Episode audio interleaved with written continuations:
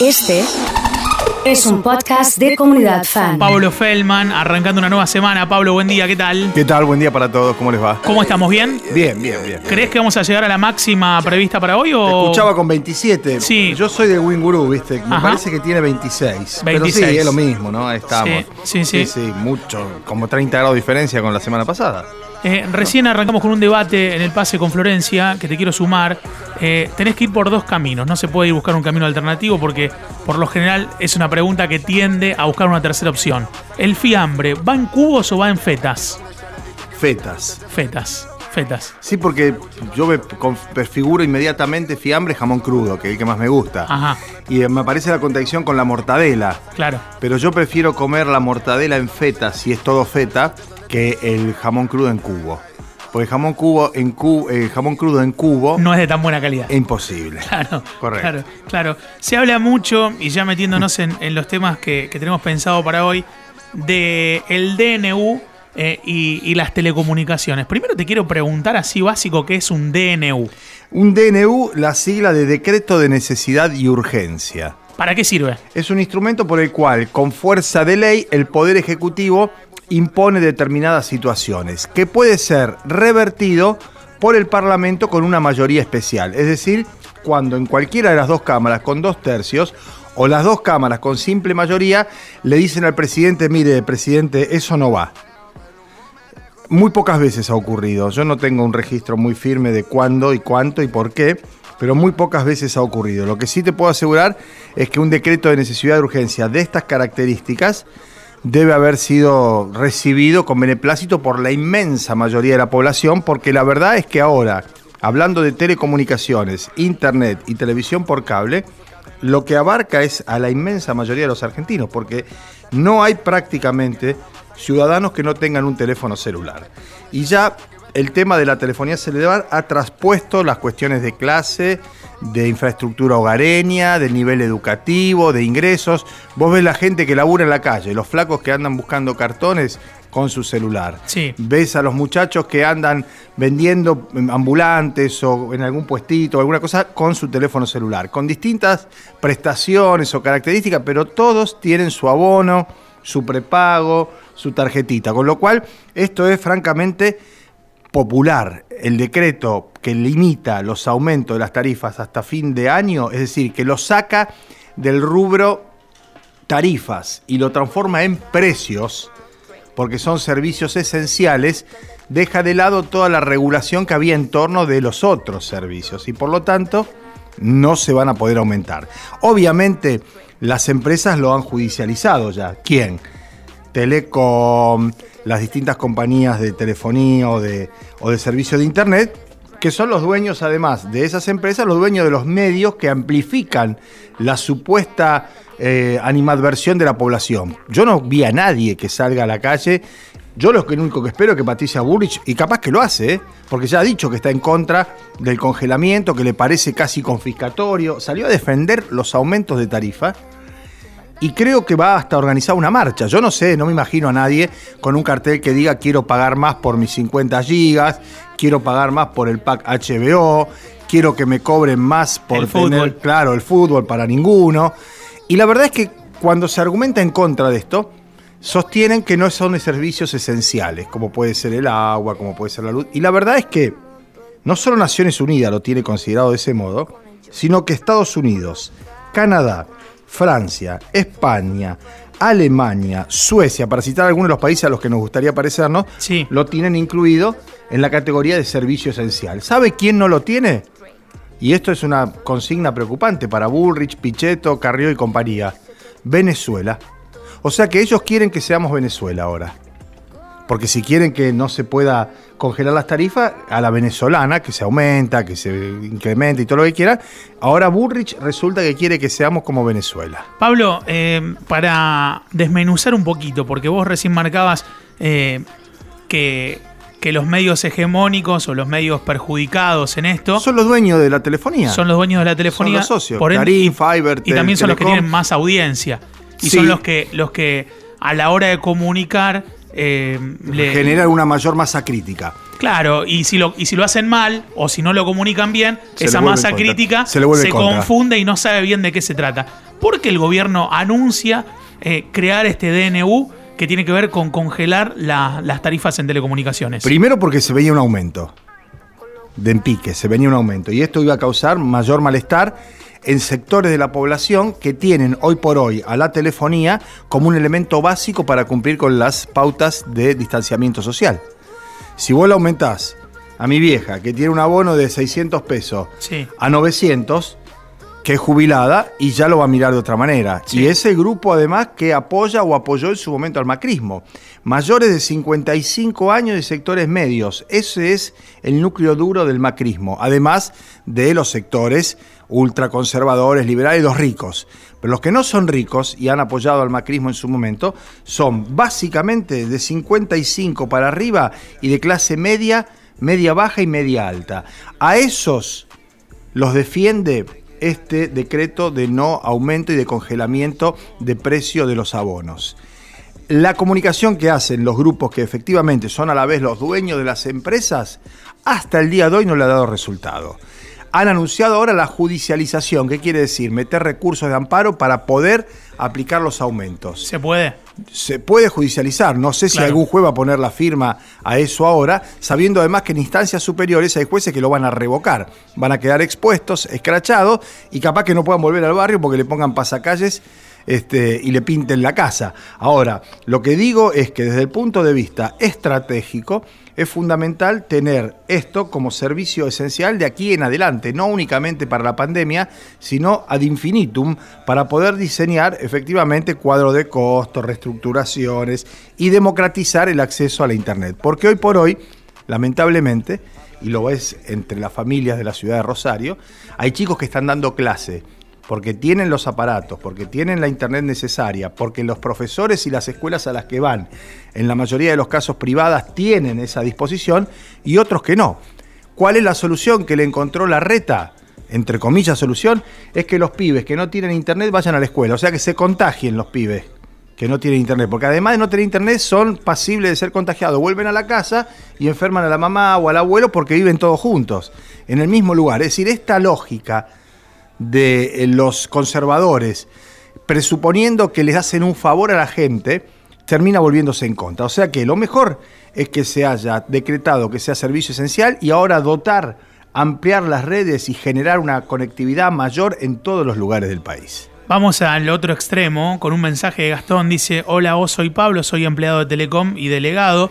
Estamos en paritaria desde hace dos meses. Esto lo van a usar los, los patrones para no darle los aumentos. Lo que le digo yo a Gastón es que se ha aumentado el 12% la cantidad de abonados, se ha incrementado la cantidad de servicios que se han ofrecido y la facturación de las empresas no cayó en absoluto sin que le hayan dado un mango de aumento en la paritaria a los telefónicos ni a lo del SAT. Si quiere que seamos públicos, que arregle la paritaria entre empresas y gobiernos, de lo que está diciendo Gastón, lo mismo que estamos hablando. Ni más ni menos. Eh, el, otro, el otro costado. Eh, está bueno explicarlo, mm, sobre todo porque en algún momento mm, cercano, me imagino, por lo que pasa alrededor del mundo y los avances tecnológicos, va a venir el 5G, digamos, a Argentina. Eh, no sé si a fines del año que viene, quizás, pero pasa todo muy rápido, los avances se dan muy rápido. Si hacíamos una comparativa con lo que pasaba hace 10 años atrás, no era un servicio esencial. Hoy todo el mundo tiene acceso a la red, ya sea por telefonía, ya sea por, por internet o, o- o- o la modalidad que sea. Y me parece que allí también eh, habrá que ver qué, qué papel juegan las empresas y qué papel juega el Estado. Por supuesto que sí, porque además todavía hay un 35 a 40% de gente que se maneja con datos móviles. ¿Esto qué quiere decir? Que no tiene internet en la casa ni wifi. Eso es lo que hay que democratizar. ¿Qué quiere decir? Hacer accesible a todos Internet y Wi-Fi. Achatar los costos y ampliar la base de consumidores. Vas a vender más barato a más gente. Vas a recaudar más o menos lo mismo, pero partiendo de una premisa. Es un servicio esencial.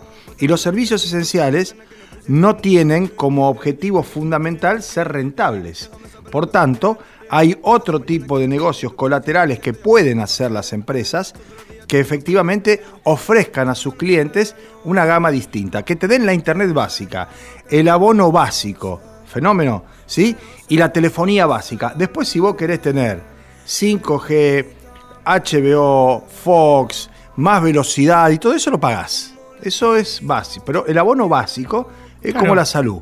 Vos Claro. tenés que tener acceso a las vacunas. Si además de las vacunas que están en el cronograma oficial, en el calendario de vacunación oficial, vos te querés hacer una vacuna contra el meningococo porque es una cepa diferente, vas, vas y la pagás. Pero las vacunas, las básicas son para todo. La telefonía, internet y la televisión por cable, el básico tiene que ser de acceso universal y a eso se tiende congelando las tarifas Eso por ley. Por ley, O por sea- decreto de necesidad y urgencia, que tiene fuerza de ley hasta que no haya una ley del Congreso que lo demuela, que lo derribe. Hasta ahora no hay ni la va a haber. Te digo por qué. Porque ya hay una mayoría en el Senado de la Nación que acompaña este proyecto del presidente Alberto Fernández. Y creo que la mayoría en diputados haría exactamente lo mismo. Eh, vos tenés mucho acceso a, a información, yo te voy a trasladar lo que, lo, lo que veo, lo que percibo de, de la audiencia, de comunidad y la gente que conozco.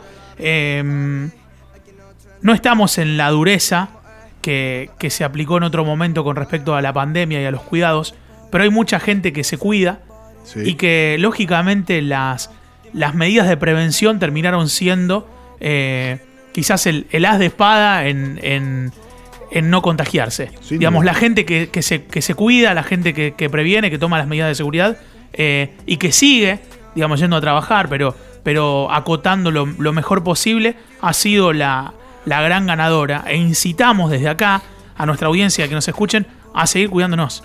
es indudablemente la eh, estrategia más valiosa, la que mejor resultado ha dado y por otro lado la única al alcance de la mano. Hasta que no haya vacuna, y ya se ha anunciado ayer internacionalmente que el 3 de noviembre se termina la fase de prueba y este, ensayo clínico, y a partir de ahí enero, febrero vamos a tener vacunados seguramente a los mayores de 60, a la gente con comorbilidades, al personal de la salud, a los servicios esenciales y ya podremos pensar probablemente en un año diferente para el 2021.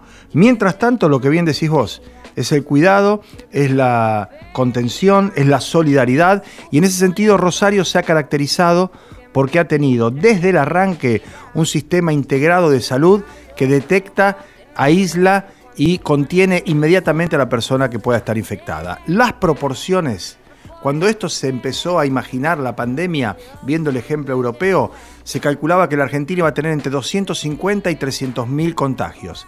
Ya los hemos superado. De ese esquema de 250 a 300 mil contagios, por cuestiones demográficas, habitacionales, poblacionales, a Santa Fe provincia le tocaba el 8,5%, es decir, de 300 mil contagios, 25 mil. De esos 25 mil, a Rosario le tocaban algo así como 10 o 12 mil. Bueno, estamos 10 veces menos. Y eso no es ni una casualidad, ni es obra del Espíritu Santo, es producto de una conducta, de una determinación y de políticas de Estado que nos dejaron llegar hasta acá. Hay que seguir cuidándolo. Vamos a tener, como te lo dijimos hace un tiempo ya, esta historia de los contagios controlados, no hay más contagios cero, de los contagios controlados, pero con una ocupación de camas hoy en la ciudad de Rosario, para tranquilidad de todos, que no llega ni al 9%. En la provincia el 8,6%, o sea que de cada 100 camas de terapia con respiradores disponibles hay ocupadas nada más que 9. Eso es una buena manera de enfrentar el resto de lo que queda de la pandemia de aquí hasta que esté la vacuna. Pablo, dame una línea con las islas, la quema, ¿qué hacemos? Bueno, esto es lo más delicado porque evidencia la endeblez de recursos y de posibilidades que tiene el Estado, no solo para combatir desde el punto de vista material la expansión del fuego, sino desde el punto de vista institucional para castigar, penar y terminar con los responsables de las quemas.